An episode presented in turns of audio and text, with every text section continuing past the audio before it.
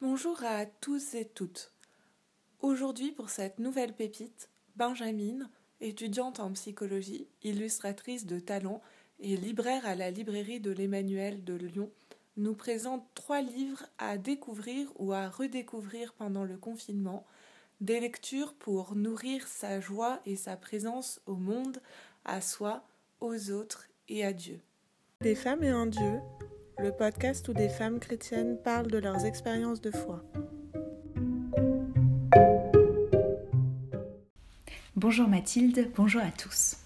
Pour cette nouvelle pépite de confinement, je suis heureuse de vous présenter trois livres euh, tirés de la librairie religieuse dans laquelle je travaille et qui m'ont semblé être vraiment de bonnes lectures pour ce temps de confinement. Euh, ce sont des livres que je n'ai pas forcément lus pendant ce confinement, mais en tout cas euh, que j'ai eu envie soit de parcourir, soit de reparcourir. Alors, parmi ces trois livres, il y a deux nouveautés, dont une, euh, une que j'avais découvert peu de temps avant le confinement, une que je viens de découvrir il y a deux jours, et puis un dernier livre qui n'est pas une nouveauté et qui est presque déjà un grand classique de la littérature religieuse et qui me semble être vraiment une bonne lecture pour ce confinement. Voilà, je vais vous les présenter en quelques mots et puis j'espère de tout cœur que je vous donnerai un petit peu envie de les lire parce que, à mon sens, ce sont vraiment des, des pépites. Le premier livre que j'ai envie de vous présenter, c'est un livre que j'ai découvert il y a deux jours. Oui, oui, mais qui m'a un peu tapé dans l'œil. Il s'agit d'un livre écrit par un auteur dont vous avez peut-être déjà entendu parler. Il s'agit d'Alexandre Dianine Havard. On a entendu parler de lui notamment pour euh, un livre euh, qui a eu beaucoup de succès qui s'intitule Le leadership vertueux. En toute franchise, je vous avoue que c'est un livre que je n'avais pas encore lu, même si j'en avais entendu grand bien. J'avais du mal encore à être convaincue, tout simplement parce que euh, l'utilisation de termes de management en littérature religieuse, c'est pour moi c'était franchement rédhibitoire. Et puis, il y a deux jours, j'ai découvert un petit livre intitulé Coaché par Jeanne d'Arc donc d'Alexandre Diani Navard, son dernier petit livre. Alors c'est, ça fait une, centaine de pages. À nouveau, euh, le, titre pourrait être euh, porté à me déplaire et si, si vous, comme moi, vous, vous avez tendance à, vous méfier des, termes comme coaching leadership, etc., eh bien, euh, vraiment, je, vous invite fortement à, surmonter parce que, à mon avis, c'est un, livre très intéressant et qui mérite vraiment d'être lu. Le principe est simple. L'auteur fait parler Jeanne d'Arc qui nous donne une série de conseils. Il y a 15 conseils et, donc 15 conseils qui vont être euh, développés euh, dans des petits chapitres. Et à la fin de chaque chapitre, on a quelques conseils pratiques, en fait, des questions qu'on peut se poser à soi-même. Voilà, et en fait, c'est un parcours, euh, question après question, c'est un parcours de coaching, véritablement, mais très spirituel. Et oui, c'est possible. Je vous donne euh, les titres des chapitres pour vous donner une petite idée. Dans l'échec, découvre la victoire, prends conscience de ta force, développe la magnanimité plus que l'estime de toi, forge-toi un plan de croissance, cultive ta piété filiale, aide-toi, le ciel t'aidera, Mets ton intelligence dans tout ce que tu fais. Découvre ta mission. Ne confonds pas tes objectifs avec ta mission. Travaille sur le long terme. Fuis le volontarisme. Bannis le sentimentalisme. Purifie tes intentions. Ne crains pas l'opinion publique. Et ne sois pas perfectionniste. En fait, pour chaque chapitre, euh, on a comme, euh, j'allais dire euh, presque comme une harangue de Jeanne d'Arc, là, comme si on était ses petits guerriers, et puis elle nous parle pour nous encourager. Et puis ensuite, on a un petit point plus pratique avec quelques conseils pratiques.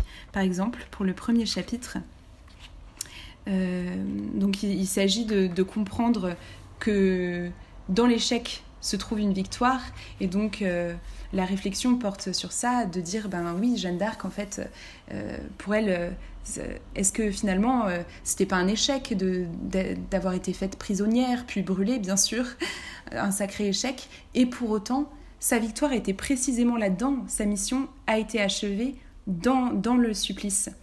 à l'heure même de mon supplice, les Anglais ont commencé à douter de leur victoire. Pourtant, c'est grâce à mon martyr, à ma mort sur le bûcher, que ma mission a été achevée. Voilà, on lit ça. Et donc ensuite, coaching final à la fin du, du petit chapitre, quelques conseils pratiques. Identifie trois grands échecs de ton existence et découvre dans ces échecs toutes les victoires que tu as pu ou que tu pourras en tirer.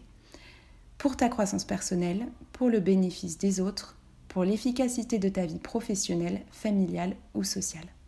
En fait, l'enjeu de ce petit livre, c'est de partir de la vie de Jeanne d'Arc, de sa personnalité, des événements de sa vie, pour se poser des questions soi-même sur sa, sur sa propre vie et puis se laisser, se laisser enseigner par, euh, par, euh, par cette force, par ce, courage, par euh, enfin, ce, qui, ce qui nous fascine dans, dans, dans, sa personne, puisque c'est quand même une, une, personne vraiment fascinante.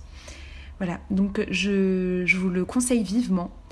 J'étais très étonnée parce que je m'attendais à quelque chose de, très froid, peut-être même moralisateur.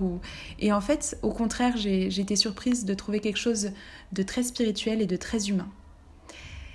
Le deuxième livre que j'ai envie de vous présenter, la deuxième nouveauté, paru peu de temps avant le confinement, c'est un recueil de, de vie de couple qui s'intitule Couple de feu et de foi, écrit par Raphaël Simon. Raphaël Simon, c'est une journaliste.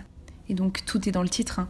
Mais dans ce livre, en fait, elle, euh, regroupe cette histoire vraie, cette histoire d'amour, cet itinéraire spirituel, euh, donc on retrouve par exemple Frédéric et Amélie Ozanam, Félix et Elisabeth Lezer, Luigi et Maria Beltram, Charles et Zita de Habsbourg, Pietro et Gianna Beretta-Mola, Baudouin et Fabiola de Belgique, Enrico et Chiara Corbella Petrio. Peut-être que ce sont des noms qui vous parlent, peut-être que non, pas du tout, peut-être que certains vous parlent et d'autres non.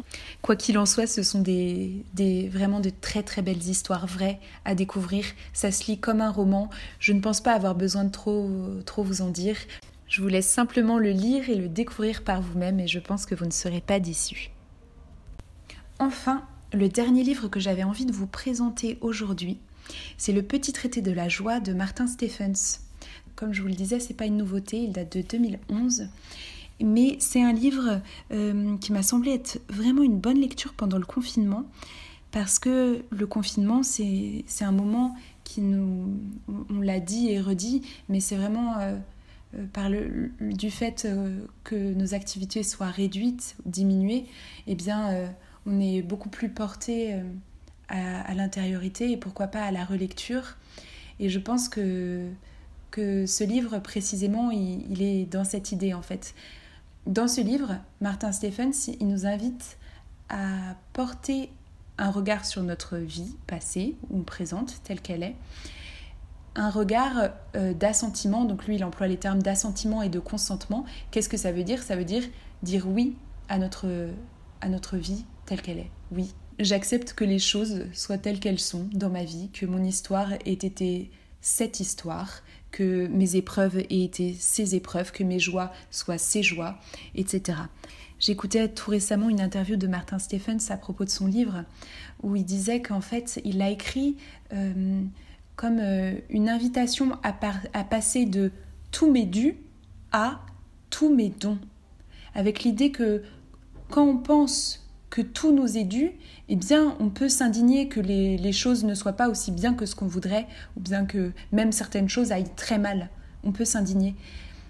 Alors que quand on, quand on passe à tous mes dons, on comprend que on est entouré par une infinité de choses pour lesquelles on peut rendre grâce.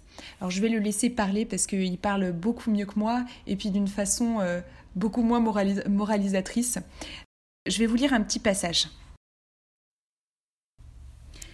Chesterton considère que les plus belles pages de Robinson Crusoe sont celles qui prennent soin d'énumérer la simple liste des objets sauvés du naufrage. Le plus beau des poèmes est un inventaire. Pourquoi? Chaque ustensile de cuisine devient idéal parce que Robinson aurait pu le laisser tomber dans la mer. D'où un nouveau type d'exercice spirituel à pratiquer quand la morosité semble prendre le dessus. Observez n'importe quoi, le seau à charbon ou la bibliothèque, et imaginez la joie que l'on éprouverait de l'avoir soustrait au naufrage pour le ramener sur l'île solitaire.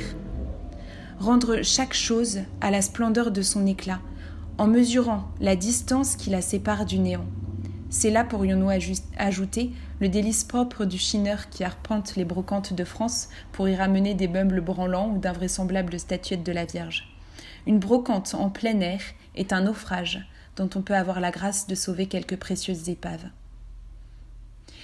Mais ce que dit Chesterton va plus loin encore. C'est selon lui un exercice plus excellent encore que de penser que tout ce qui nous entoure a été sauvé de peu d'un éternel déluge. Ainsi se relève la saveur de chaque être. D'autant que cela n'est pas absurde, quand on voit ce qu'il faut réunir de circonstances pour qu'une vie non seulement vienne au jour, mais se prolonge jusqu'à la maturité, il n'est pas faux de dire que nous sommes tous des miraculés. Des accidents, avions-nous dit au début de ce livre.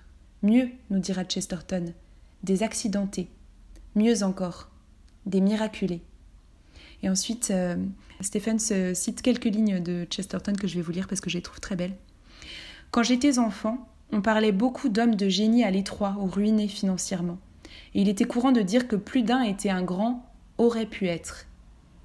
Pour moi, il est beaucoup plus important et surprenant de constater que n'importe quel homme dans la rue est un grand, aurait pu ne pas être. Voilà, je vais m'arrêter là en espérant que je vous ai donné envie de lire ce livre.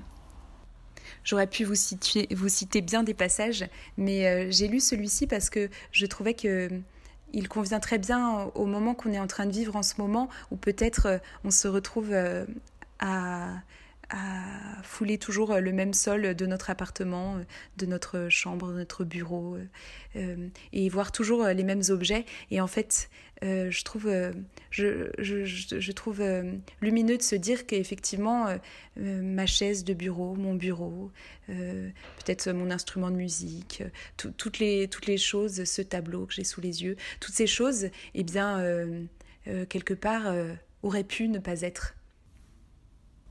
Je vous souhaite une bonne suite de confinement et une belle avancée vers Noël. Voilà, c'est tout pour aujourd'hui. Je serai heureuse d'avoir vos avis, réactions et commentaires sur la page Facebook Des femmes et un dieu ou à l'adresse mail desfemmesetundieu at vivaldi.net.